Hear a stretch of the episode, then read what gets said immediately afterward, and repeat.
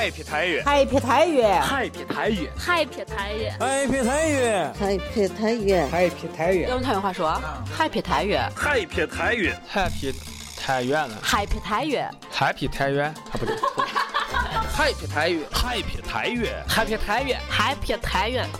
我咋觉得像说英语？Happy 太原，Happy 太原，Happy 太原，Happy 太原，Happy 太原，Happy 太原，Happy 太原。欢迎收听由 Hope Radio 快乐至上希望电台以及新浪山西为您共同打造的网络电台第一档山西风土人情娱乐脱口秀《Happy 太原》。大家好，我是呲呲。大家好，我是赞赞。大家好，我是菜菜。大家好，我是星仔。大家好，我是赞赞。我是赞赞。大家好，我是寨寨。欢迎大家在新浪微博搜索关注希望电台以及新浪山西和太原同城会，参与我们的微博话题互动。之前我们讲过了太原的迎泽大街以及迎泽大街上各种宏伟的建筑。那么这一期节目呢，我们要讲太原的一条非常有历史的道路，它就是解放路。说到解放路，大家能够想到哪个地方呢？或者是哪一座建筑？呃，搜鸡城、天主教堂、上帝炸鸡、太原面食馆。我想书城。哦，新华书城。你说那个书城，其实还有一个你们都不知道，迎泽区就有迎泽区图书馆，就是迎泽区的现在文化馆。对对，就在那个呃上帝炸鸡楼上。哦，上帝炸鸡还有楼了，就是上帝炸鸡那座楼，那座楼就是就是那个迎泽区的文化馆。说起这个解放路呢，它的前身是由数十条。这个宽窄不一、丁字交错的这个旧巷子，最南端的大南门街直通太原最雄伟的南城门，就是迎泽门和大南关，是明清两代出太原城南边的一个重要关卡。一九五五年的时候，市政府把大南门和南市街等数十条街呢街巷合并，取名才叫做解放路。打通以后才叫做解放路。但是这个解放呢一语双关，什么意思呢？就是说，这是属于太原解放的前夕。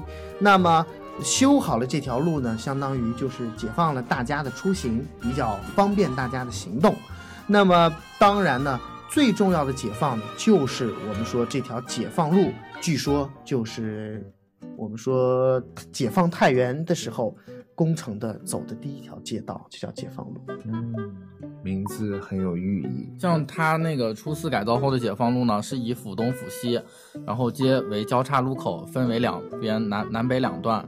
然后解放路的南段呢，包括大南门街、南市街、活牛市，还有麻市街等街巷。然后这里呢是在宋代太原城初创之后，然后即将发展成为商业街，也就可以说是商业街比较发达。后因为屡遭汾河水患，然后店铺呢，然后逐渐那个迁往到钟楼街。然后安寺街还有柳巷一带，直到一九七八年呢，在我们彻底改改造这个解放路南段的工程才正式拉开序幕，在南起大南门，北至府东街西口的这个长达一点五公里的地段了，展开大规模的新建，这也是太原解放以来旧城改建中最大的一次，中间拆除了很多的，比如说旧建筑呀、旧房屋呀。还有一些，比如说涉及原来的一些住户呀，或者机关或者学校。这次工程呢，是解放路彻底的解放工程。改建竣工之后呢，解放路南段有原来残破这个旧居民区啊，变成了现在太原旧城区新建筑最多也是最为壮观的一个地段了。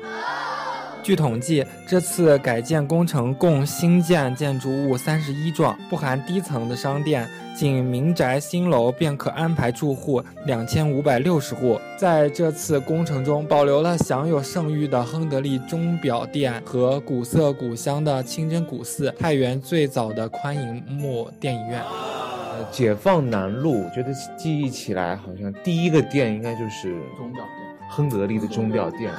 可能也许我们这一代人没有多少人知道，就是亨德利这个眼镜钟表店已经走过了八九十年的风雨历程。辛亥革命前呢，上海开设了一家钟表店，取名为亨德利。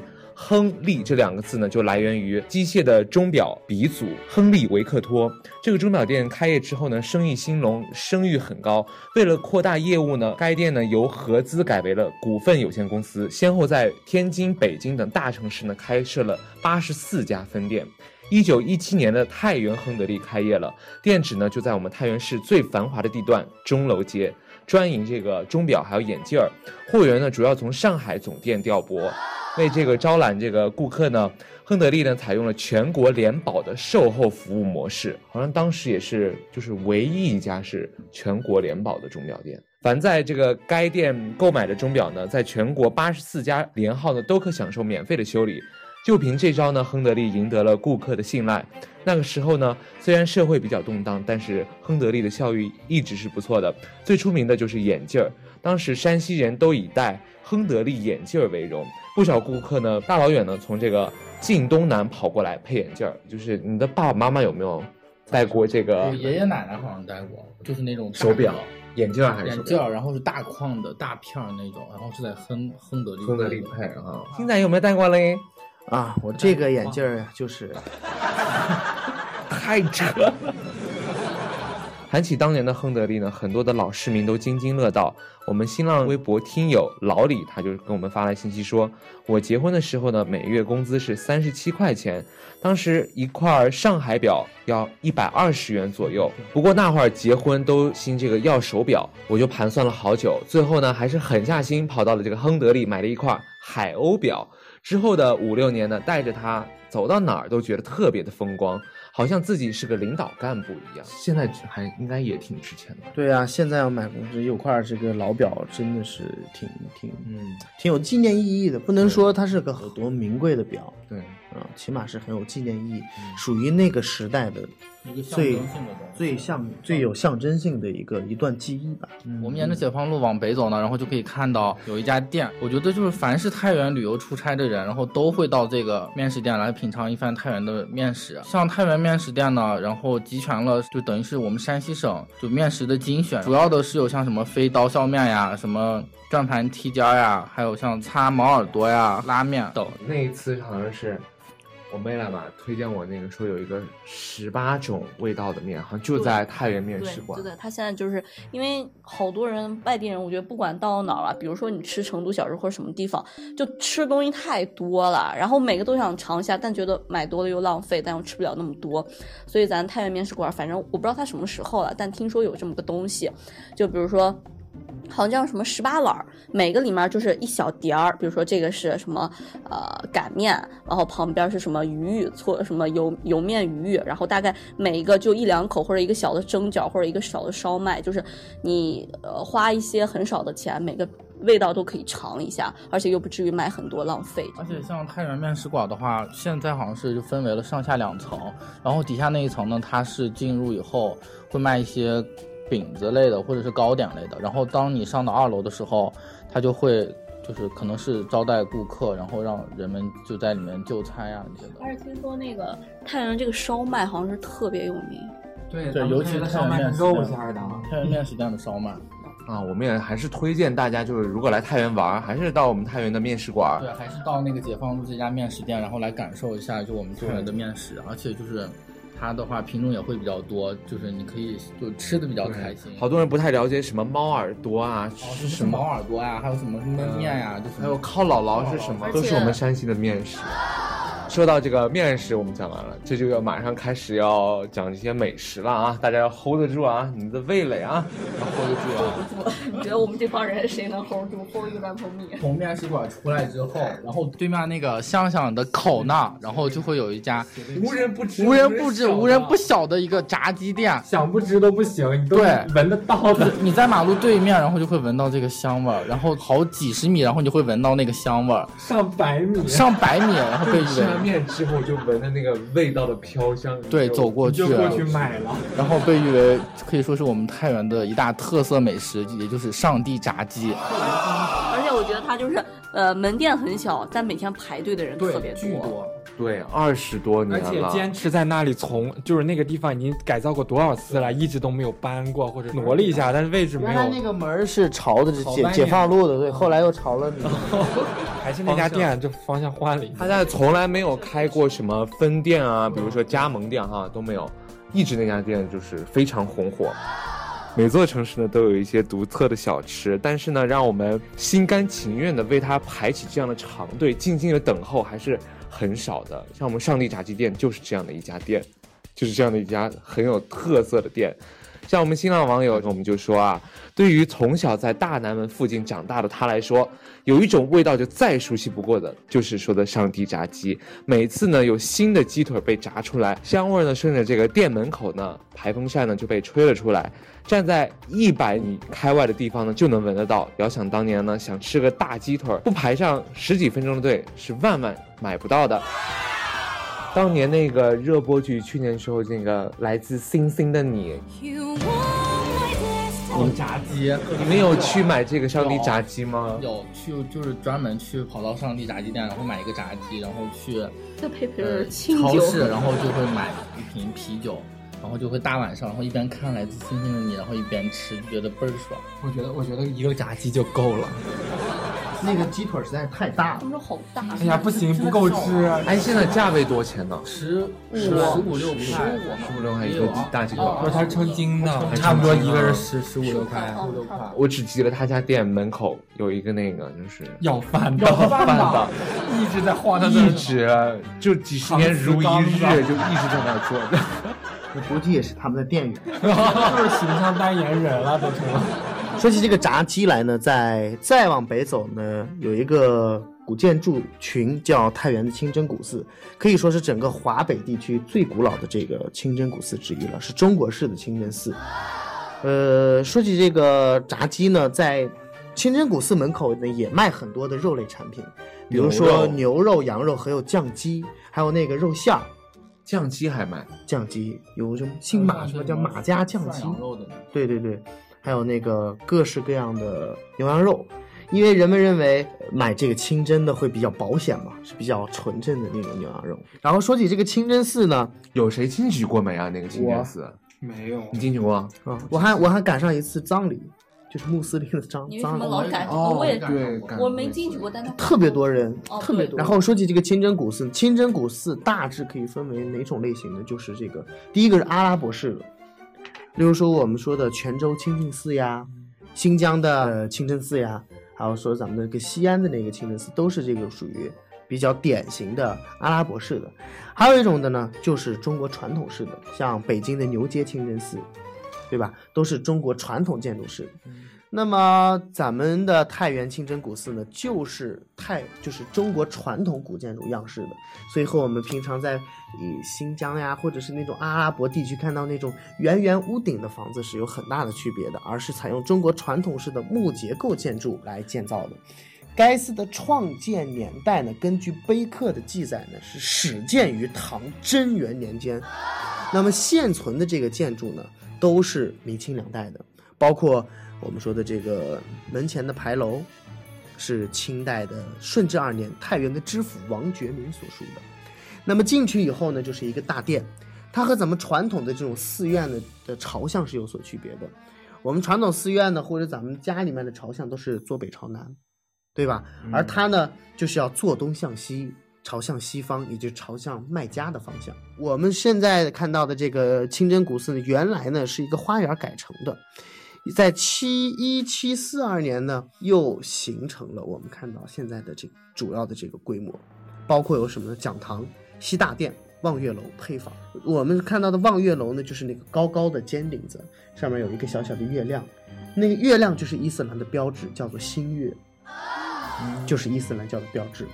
而且望月楼的又叫什么楼？又叫邦客楼，就是用来阿訇来呼唤自己的这个信众们的这个楼。现在呢，就是作为太原地区最大的这个礼拜场所，就是回教的这个回民的礼拜场所。